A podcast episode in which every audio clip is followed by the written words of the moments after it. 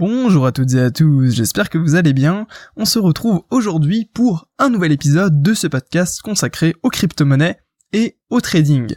Euh, j'ai pu remarquer que voilà le nouveau format de podcast qui consiste en fait à plus vous parler justement un peu de ce qui se passe sur les marchés plutôt que vous présenter forcément tout le temps des projets. Euh, vous intéresse, c'est que voilà, il y a de l'intérêt, que vous avez envie d'en savoir un peu plus euh, sur le trading. Du coup, on va continuer un petit peu dans cette lignée-là. Et aujourd'hui, je vais vous parler un petit peu des supports et des résistances.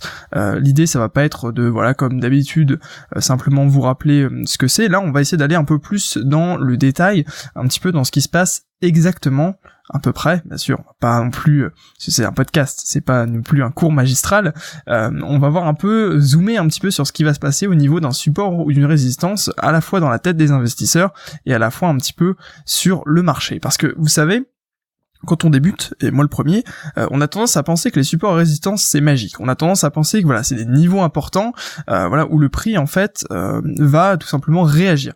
En fait, euh, on pourrait croire que c'est des sortes de zones sur lesquelles le prix va avoir une réaction très violente, mais finalement on ne sait pas pourquoi. C'est d'ailleurs souvent pour ça qu'il y a beaucoup de, de débutants, moi le premier, qui euh, traçaient les, qui tracent en fait les supports et les résistances avec de simples traits très fins, en pensant que finalement ça va être juste précisément un, un prix par exemple, je sais pas, moi sur le Bitcoin, euh, 12 000, 12 282 dollars qui va être vraiment le prix précis sur lequel il y a une résistance ou un support. En vérité, pas du tout, ça va être plus une zone finalement, mais on ne sait pas vraiment pourquoi euh, le prix réagit sur ces niveaux-là, et du coup c'est ce qu'on va voir du coup dans ce podcast. Alors, du coup, pourquoi le prix justement réagit sur ces niveaux importants que je vais du coup lister, qui seront pour moi les supports, les résistances et euh, les prix psychologiques. On se concentrera aujourd'hui sur le support, enfin euh, sur le, la résistance, pardon, je vous ferai euh, à la, après dans ce podcast un petit scénario de ce qui se passe à peu près au niveau d'une résistance, mais le principe va être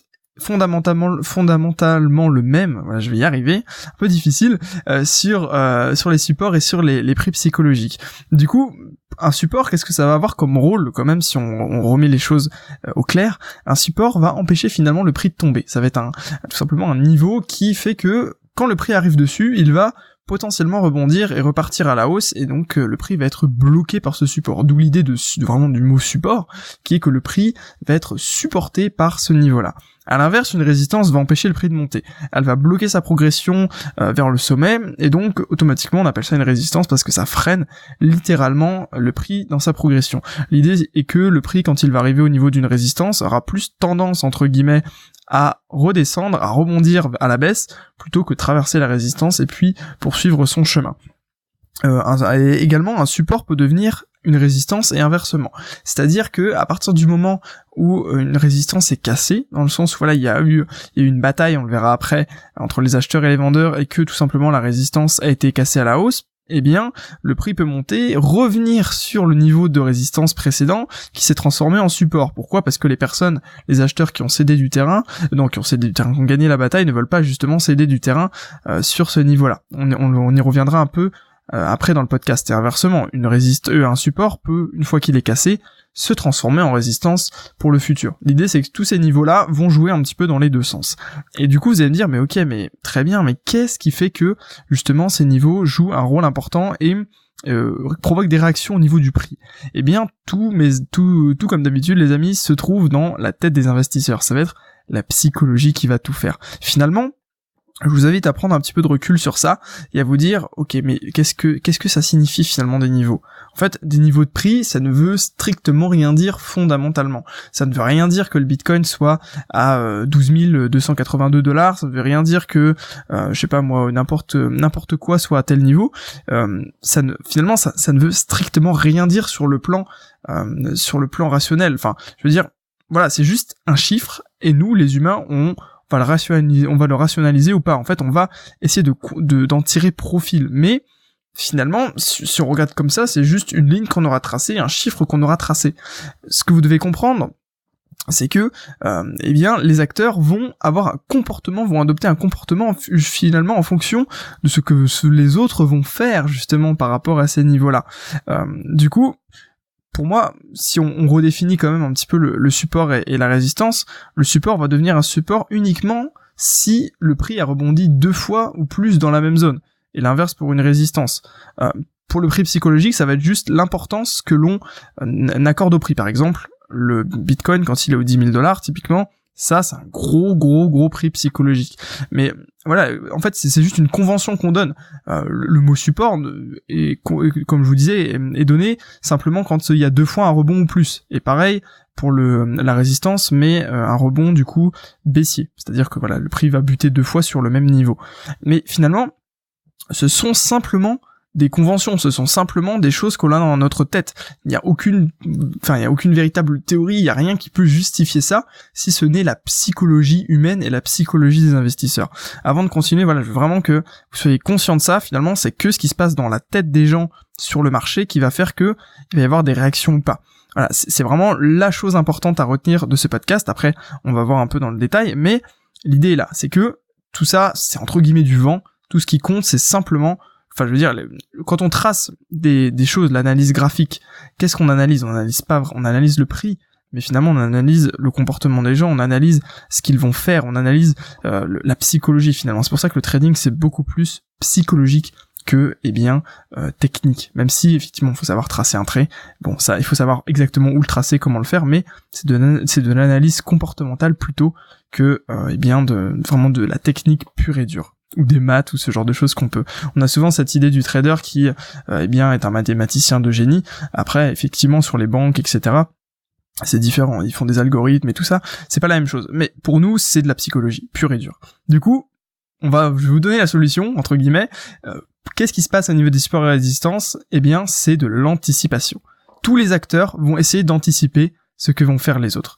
Et en bourse, vous le savez de manière générale, comment il faut faire pour gagner? Eh bien il suffit entre guillemets d'être euh, du côté de la majorité.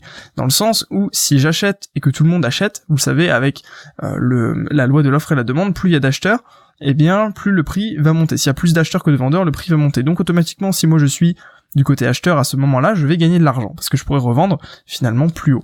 Ok? Euh, Bien sûr, tout ça c'est à nuancer dans le sens où il faut quand même être le plus rapide. C'est-à-dire que si vous vous retrouvez dans une tendance haussière et que vous achetez à la fin parce que vous avez vu que tout le monde achète, bah ok, vous allez peut-être gagner un tout petit peu, mais le prix va très vite se retourner et donc vous allez vous faire complètement exploser. Alors que si justement vous avez réussi à anticiper le mouvement, eh bien vous avez pu rentrer avant tout le monde et donc finalement ne pas vous faire avoir et avoir le temps de sortir avant que le prix se retourne trop fortement. Donc, toutes les réactions en bourse sont provoquées par de l'anticipation. Chacun va essayer de deviner ce que son voisin va faire et va prendre des décisions en fonction de ça. Alors imaginez que tout le monde fait ça, tout le monde essaie de deviner ce que tout le monde fait et donc tout le monde agit en fonction de ce que de ce que tout le monde veut faire. Donc vous vous doutez bien que ça fait quelque chose de assez compliqué à gérer.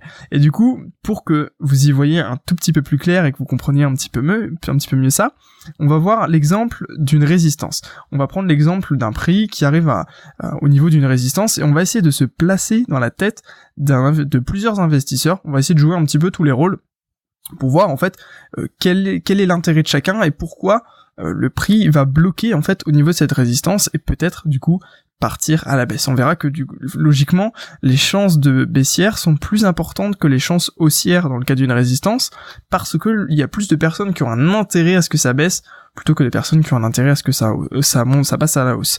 Alors, du coup, prenons un exemple. Le prix a déjà effectué un plus haut et il est redescendu. Alors là, on va prendre un exemple simple, c'est que le prix euh, effectivement a, juste fait un plus haut. Il n'y a pas eu de double sommet qui va provoquer du coup déjà une résistance. On va dire que la résistance n'est pas encore créée. Euh, vous allez voir après si la résistance est déjà créée, c'est encore pire puisqu'en fait on a déjà, on sait déjà ce qui s'est passé dans le dans le passé et donc on peut éventuellement essayer de reproduire ça. Euh, du coup, imaginez que voilà il y ait plein de personnes qui achetaient au plus haut. C'est-à-dire qu'il y a eu un, sommet qui a été créé, les gens euh, ont continué dans la folie entre guillemets haussière, et du coup ont commencé à acheter en masse alors que le prix était, déjà très élevé. Et à ce moment-là, du coup, les, personnes qui ont acheté en bas euh, ont commencé à prendre leurs bénéfices. Du coup, celles qui ont acheté en haut sont en perte, elles sont totalement dégoûtées. Et imaginez que dans ces personnes-là, il y en a une grande partie qui n'est pas envie de liquider leur position parce qu'elles ont encore de l'espoir, parce qu'elles ont mis leur stop euh, suffisamment bas, parce que voilà, elles ont pas, elles ont pas, elles ont plein de X raisons de dire je ne vais pas encore liquider ma position, je pense qu'il y a encore de l'espoir. Euh, c'est particulièrement vrai sur le marché des cryptos où il y a très peu du coup de de vraiment de professionnels et beaucoup de particuliers qui en fait euh, n'ont pas du tout cette mentalité de trading et donc euh, en fait ne coupent pas forcément leurs pertes et attendent une occasion de revendre sans perte. C'est-à-dire que eh bien elles vont attendre tout simplement que le prix revienne sur le niveau le niveau de leur achat pour revendre on voit souvent ça. Moi, je sais quand j'étais débutant, ça m'est déjà arrivé d'espérer et de recouper le trade au moment où il repassait au niveau d'achat. Euh, et donc, en fait, finalement, ça, ça n'a servi strictement rien si ce n'est me faire très peur. Euh, du coup, euh, on revendrait sans perte à ce niveau-là. Mais regardez bien, on revendrait à quel niveau? On revendrait au niveau d'achat. Donc, exactement au niveau ou sur la zone du dernier sommet. Qu'est-ce que ça représente la zone du dernier sommet? Ça représente la potentielle zone de résistance. Et donc, si euh, toutes les personnes qui eh bien sont rentrées sur le premier sommet revendent sur le même niveau un peu plus tard, eh bien ça va faire baisser puisqu'il y aura beaucoup de vendeurs et donc automatiquement eh bien ça va faire un deuxième sommet et donc créer une résistance. Mais voilà, il n'y a pas que ça.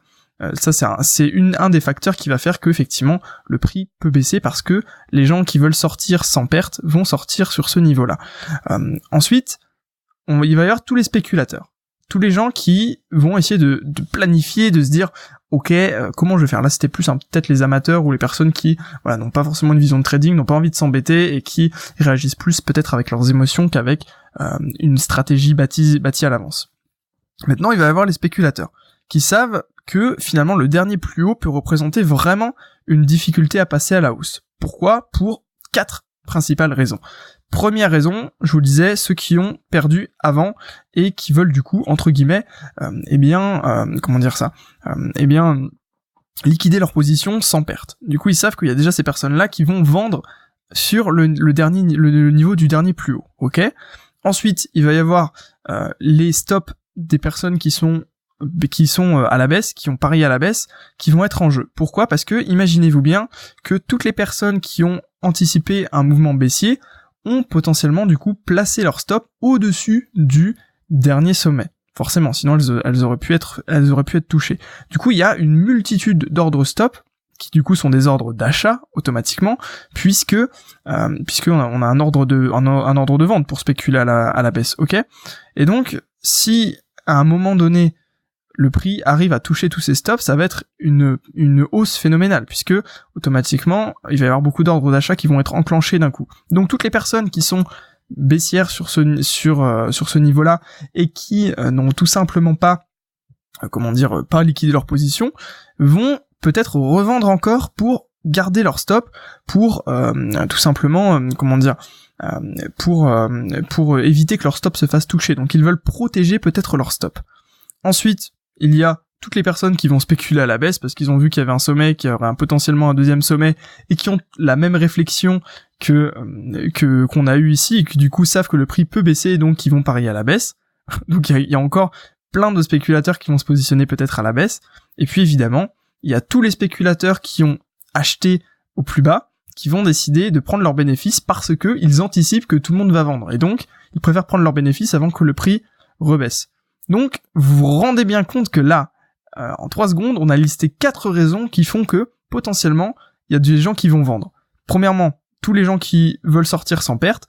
Deuxièmement, toutes les personnes qui sont, qui ont spéculé à la baisse et qui du coup veulent protéger leur stop. Troisièmement, tous les spéculateurs qui vont dire ok cool il y a peut-être un niveau de résistance qui va se créer je vais vendre sur ce niveau là et mettre mon stop au dessus et donc participer à la baisse quatrièmement tous les spéculateurs qui achètent en dessous du niveau de résistance et qui vont du coup prendre leur bénéfice sur le niveau de résistance pour tout simplement eh bien éviter de se faire piéger et que le prix redescende très fortement et perdre leur position. Ok, donc vous voyez que clairement là, on a beaucoup d'indices qui, qui, qui sont en faveur de la baisse. Et finalement, qu'est-ce qui va se passer sur le niveau de, de résistance? Parce que le prix va forcément y aller forcément au bout d'un moment le prix va aller sur ce niveau-là. Pourquoi? Parce que toutes les personnes qui ont spéculé pendant la, baisse précédente vont forcément prendre leurs bénéfices et donc ça va créer plein d'ordres d'achat, plein de ouais, plein d'ordres d'achat donc le prix va forcément remonter et va arriver au bout d'un moment à ce niveau-là. Puis il y a tous les spéculateurs qui veulent en profiter pour acheter puis revendre au niveau du de la résistance. Donc automatiquement euh, le prix va y arriver. Eh bien sur ce niveau-là, il va y avoir probablement après c'est pas c'est pas toujours le cas, une accumulation qui va tout simplement être une bataille entre les vendeurs qui veulent protéger du coup leur stop ou prendre des bénéfices, et puis les acheteurs qui veulent exploser le niveau. Qu'est-ce que j'entends par là? C'est justement le fait d'aller toucher tous les petits stops qui sont cachés en fait au-dessus du, de ce niveau important. Pourquoi? Parce que voilà, comme quand on repère une résistance, automatiquement on va placer son stop dessus. C'est logique puisqu'on sait que probablement, enfin les probabilités sont en notre faveur. Et donc si euh, le stop est touché, et eh bien là, comme je vous disais, ça va créer énormément d'ordre d'achat et donc le prix va énormément grimper. Et donc les, les spéculateurs à la hausse ne veulent que ça. Et inversement, les spéculateurs à la baisse savent que tous les haussiers ont mis leur stop à un endroit forcément, et donc ils vont essayer également d'aller toucher tous les stops des haussiers pour eh bien créer une baisse et donc gagner également de l'argent. Donc finalement, si on résume, la bourse c'est un énorme combat entre tous les acheteurs et les vendeurs qui ont des intérêts différents. Alors là j'ai pris l'idée de la résistance, mais pour le support ce serait exactement l'inverse, mais à l'envers. Et donc à partir du moment où il va y avoir une accumulation, vous allez avoir beaucoup d'acteurs qui vont prendre des positions dans cette accumulation, qui vont soit parier que le prix va monter, soit parier que le prix va descendre. Ils vont placer leur stop, et donc ça, va se resserrer puisque le combat va être de plus en plus serré. Et au bout d'un moment, eh bien, il y a un des deux camps qui va gagner parce qu'il va y avoir plus de vendeurs que d'acheteurs ou plus de vendeurs que de d'acheteurs. Et le, prix va partir, va toucher tous les stops, et là c'est la dégringolade, ok? Et c'est exactement euh, comme cela que ça se passe. Mais imaginez que là, dans le cas présent, eh bien, le prix rebondisse. C'est-à-dire que les vendeurs ont gagné. Donc il y a un double sommet qui a été créé. Vous vous dites bien, vous vous rendez bien compte que si le prix revient une troisième fois sur ce niveau-là, eh bien, automatiquement, bah, tout le monde a vu ce qui s'est passé précédemment et donc tout le monde va essayer de réimiter la même chose pour pouvoir gagner de l'argent. Au bout d'un moment, ça va plus fonctionner. Il y a bien un moment qu'il y a quelqu'un qui va dire ok stop, moi je veux que ça s'arrête cette accumulation. Mais euh, l'idée là, l'idée est que reproduit un petit peu ce qui s'est ce qui s'est passé dans le passé.